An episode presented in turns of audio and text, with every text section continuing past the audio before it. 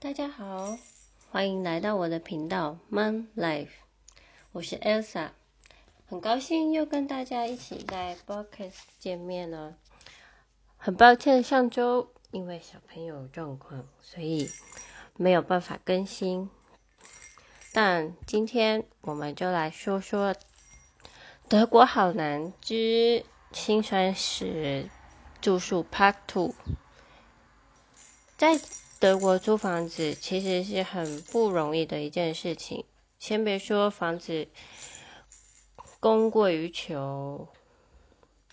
是说错的，就是房子其实不是很多，但是，嗯，你要找的人，找房子的人真的是多到不行，而且大家都在敲，都在。挑房客啊，所以有的人还会说，嗯，不要外国人。嗯，你听到背景那个是小朋友在玩，叮叮叮叮叮。嗯，我本来要来做，就是要来做道具来提醒大家一些新的章节段落的时候，但他现在来玩，所以请当背景音乐继续听下去吧。嗯。在台湾上一集已经讲过，就是在台湾租房子跟在德国租房子的不同。那这一次要讲的是更多的不一样的地方。先别说你，你先租到房子之后，就要先看房子的状况。其实不管在哪里，都要看房子的状况是不是完好如缺。不然的话，什么东西都算在你头上，那你不就亏大了？所以在住之前就要先确认房子的状况，然后签约的时候一并点清楚到底家里面有什么样的东西，然后有什么地方其实已经是破损的，或者是呃是坏掉的状况，然后房东需要整理，或者是说需要去修理。然后再来就是说，嗯，墙壁的部分，如果你有钻洞，当然就是要把洞填回去。然后油漆的部分，虽然很多人说就是不需要漆回重新油漆，但是如果你已经把它的墙壁重新装潢过，或者是说重新那个粉刷过成其他颜色。通常一般墙壁都是白色，所以如果你重新粉刷成其他颜色，当然你就要恢复成原状，就成为白色。所以你这些部分就是当然需要重新油漆的。然后家具的部分，通常你租到的就是空屋，很少很少会有家具在里面。可是像我们这次租到的房子，就是说我们特地找了一个副厨房的。所以我们就要看清楚厨房的用品啊，然后电器啊，是不是都完好如缺？如果坏掉，就是马上要跟房东讲，要请他来修理。那门口还有那个就是储物柜是房东付的，那那个就是当然就是要保持完好无缺，然后再还给房东。那再来就是钥匙的部分，很多地方的钥匙。其实都是共用的，就是万能钥匙。就是，所以你像我们，所以你像呃，比如说开大门，那可能就可以会开你家的门，是同一只钥匙，但是别人家的门也的钥匙也可以开大门哦。嗯，所以很多人会保那个第三责任险，就是说你如果钥匙不见了，或者是说。坏掉了，甚至说，呃，钥匙有什么样的问题，都可以就是用保险来补偿。不然的话，有的时候他可能需要花大钱去把整个锁都换掉。那再来就是第二点，所有的东西其实都是要自己买。除非就是前面房客就是想要想要卖给下一个房客，嗯，再来第三个就是搬家之后别忘了要去改你的住籍地址，所以要去你当地的 r o t House，就是市政厅，登记你的住新的住址，然后通常就是带着租户合约，然后还有申请表，然后还有最新的规定就是房东的迁入证明书，这些就很简单，其实房东只要签个名说证明说，哎，你住进来谁谁谁，然后跟房。房屋合约上面的是一样的就可以了。再来就是地址的部分，即是房邮差他就是认认你的名字，所以你的门铃或信箱上一定要有自己的名字。所以，就因为同一个地址可能会有好多人，那你常常就会有收不到信的状况的话，你就要自己去看你家到底状况出在哪里。然后再来就是住进去之前一定要确认水表、电表、暖气表，因为这些都是一年结算一次。如果你刚好是在年终或者是是不是年尾，就是不是在结算一期的之中搬进去，就一定要确认好你的暖气、水电表是不是是不是都是。已经结算过的，或者是说，哎，数值是到哪里？不然你到结算的时候发现，哎，你前面那个房客根本没有付清啊，或者是说，哎，你为什么他的用的使用的水电表、暖气都算在你身上？这个部分就要大家注意一下。然后还有就是，冷水跟热水的算法是不一样的，价格也不一样。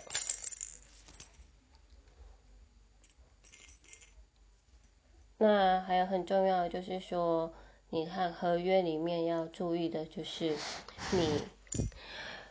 如果要解约，那你的解约是必须要什么时候提出来？有的很宽松的，可能就是会写明说，哎，就是一个月以前跟他讲，或但通常如果没有特别写，就是三个月以前。但不是说这个三个月不是说，哎，你十五，比如说今天九月。二十三号写说，哎，你要你只住到十月份哦，不是这样子，是说你要算三个月，就是算说你九月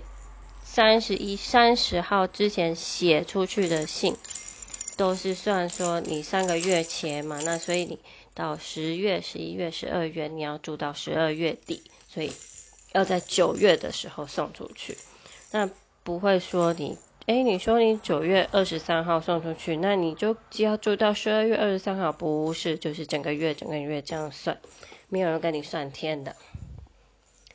那如果你不是自己一个人租房子的话，或者是说你一家人一起租房子，跟别人合租的时候，就要注意说，其实你跟其他人到底合不合得来。那我之前也跟德国人一起住过。但是，其实很诡异的是，大家都是根本见不到对方，然后，嗯，也不会有，也不会有共同和见面的时候，然后甚至说，诶，有的一回来就直接自己反锁在房门里面，这就是完全反常的状态。那，你其实不外乎要。做的就是分工合作，然后你制定好打扫的表啊，然后谁丢垃圾，谁谁负责扫地，一个礼拜轮流几次啊，或者是说一个礼拜轮一次等等。还有就是，哎，你们什么东西共用，那是不是要互相买？什么时候买？那至于买多好多差，或是多便宜多贵，那就是个人自己选的。呃，在德国的水质因为是硬水，所以含矿物质量非常的大，所以很多东西你最好都是可以备着食用醋在那边清理。你的甚至说水龙头的水啊，然后水龙头的水龙头盖呀，或者是说你的出水孔啊等等都可以用。那再来就是洗碗的方式就跟我们不太一样，像我们通常就是干洗，就是说你会用洗碗巾，就是全部都洗过一次，然后再整个冲掉。但是在我们我们就是我们家的洗碗方式，大概就是说你会用一点一点点的肥皂水在水水槽里面，然后再再用那个水就是洗洗洗，然后。当然，一次不能洗太多，就一次洗完一批，然后冲完之后，那个水就一样留在那个水槽里面，然后继续用那些水，也就是所谓的脏水，然后继续洗，然后再冲干净，最后一定要擦干。那很多家里面其实现在都有洗碗机，所以很多东西其实都放进去，就不太需要说一直。一直洗碗或者是洗碗的频率很大，那还有很重要就是垃圾分类，像台湾垃圾分类其实分蛮细的，就是说像你塑胶类啊，或者是说铁铝罐啊、那铝箔纸啊，但是这边通常就是分厨余纸类，然后塑胶包装盒类跟一般垃圾，那。每个地方，甚至每个城镇、每个小的一个镇的规定都都不太一样。所以，我们这边就是有一个垃圾集中处，然后你就要自己把回收的垃圾拿去丢。那甚至是说，你的厨余只有那种堆肥用的厨余才可以拿去回收，不然吃完的食物啊，甚至说煮过的东西，全部都算一般垃圾。那塑胶类的话也有分，就是不同的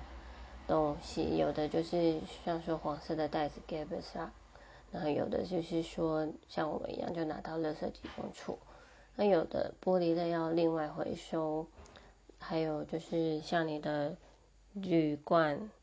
铁罐，就是要可以有的可以放在黄 g a b e s 里面，就是黄色袋子，像我们一样。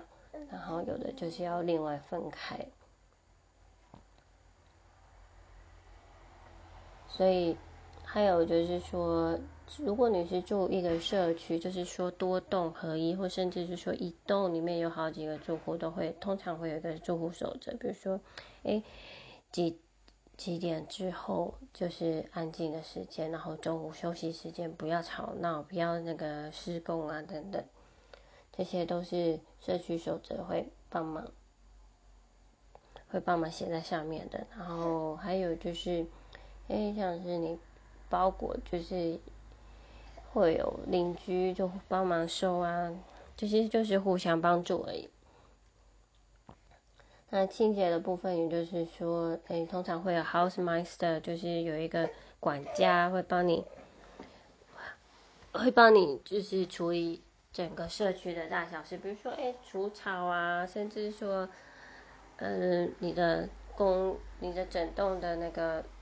楼梯间要打扫等等，都是都是他们会帮忙的。那还有另外一个大家都搞不太清楚的广电费，就是说你的广播电视费用，其实你这个是强制收取，以户为单位，所以。很多学生通常都是合租，那有的德国人他们其实户籍不会放在他们租的房子下面，所以很多人都会就说，嗯，他们从来没缴过哦。其实他们其实都要缴，但是因为外国人是强迫要登记户籍的，所以外国人就变成说是一个逃也逃不掉，那势必一定要缴，就变成德国人很多人就会。不太想跟外国人一起住的原因之一就是这样，因为他们要多付钱。那其实缴了这个钱，就是就是帮助德国的电视广播发展。嗯，还有就是说，你可以看电视啊，听广播啊。那其实拿来练练德文也是不错的。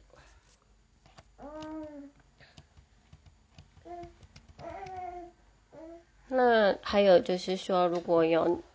学生想要出租自己的房间，就利用哎自己回台湾啊，甚至说哎暑假期间有空房，甚至说，哎，我要去哪个地方，就是打工游学啊，或者是会做些实习，要去别家县市，可是我又不想放弃我的房间，所以我就会短租给别人。可是这个必须要得到房东的同意，还有跟室友商量。再来就是说，你的租广告要到底要租多少钱给别人？因为你的暖气呀、水电通常都是，通常都是不会跟别人另外算的。那再来转租的话，通通常是没有合约的，所以还是要讲清楚有，就是所有的水电啊，什么东西坏掉，还有。呃，卫生习惯等等，这个大概就是租屋的部分，在德国租房子。那我自己其实住过跟德国人一起合租的 v g 或者是说，嗯，跟夫妇一起合租的房一间小公寓。那现在我们就是一家子自己租了一间公寓，然后住，所以。就是完全不一样的经验。那我们也很幸运，就是每一次都是一个礼拜内都找到了房子，然后签好合约。所以，如果你想知道我们到底怎么这么快就可以找到房子的话，欢迎留言告诉我们。然后，如果你对台德国住宿或租房子又有什么样的问题，也欢迎告诉我们。比如说。现在有了小孩之后，那幼稚园啊、托儿所啊、小学啊，甚至和台湾很重视的所谓的学区，甚至是说，哎，交通环境，还有周边的环境，到底要怎么看？都欢迎留言告诉我们哟。我们下次见。